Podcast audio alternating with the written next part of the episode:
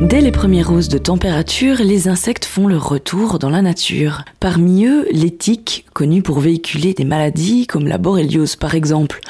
Avant de partir en balade, quelques conseils de Gérard Mur, droguiste à Courgenay. Alors si vous vous promenez dans la forêt, vous devriez porter des pantalons pour réduire le risque de morsure par des tiques. Il existe plusieurs produits vaporisés sur les parties exposées du corps et également sur les habits.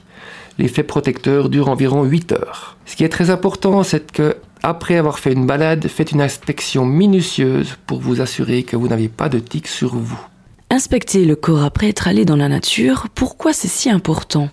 Il est peu probable qu'une tique transmette l'infection si son temps d'attachement dure moins d'un jour.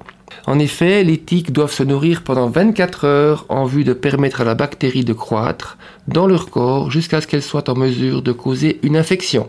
Pour retirer une tique, utilisez une pince à tique.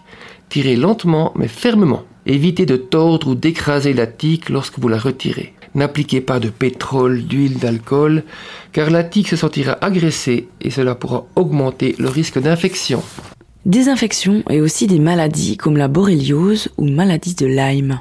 Alors les symptômes de la maladie de Lyme n'apparaissent quelquefois pas avant un mois.